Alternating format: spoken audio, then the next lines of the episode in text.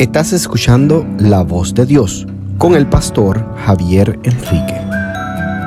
Continuando con esta serie sobre cómo escuchar la voz de Dios, dijimos que en primer lugar la voz de Dios te escoge, te selecciona y te cualifica para algo grande. Todo lo que puedes lograr por tus propios méritos son tus habilidades. Todo lo que depende de Dios para hacerlo son tus dones y son tus talentos. Hoy te comparto el segundo principio a la hora de escuchar la voz de Dios. La voz de Dios te define y te da identidad. Cuando Dios te habla por medio de su palabra, la misma palabra contiene el poder y el espíritu para que sea hecho. En otras palabras, la misma voz que llamó al mundo a la existencia es la que te habla hoy. Recordemos, en el libro de Juan, capítulo 1, en la altura del versículo 1, escrito está, en el principio era el verbo, el verbo era con Dios y el verbo era Dios. Me llama la atención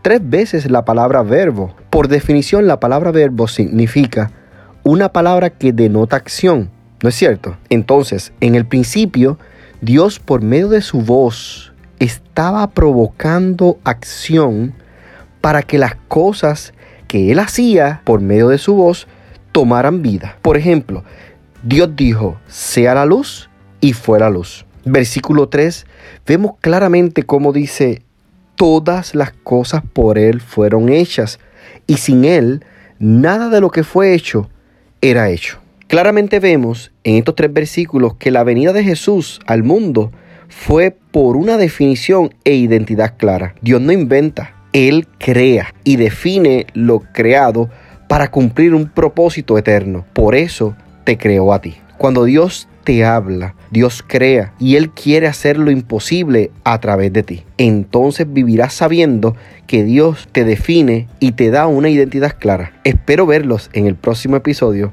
continuando esta serie, La voz de Dios.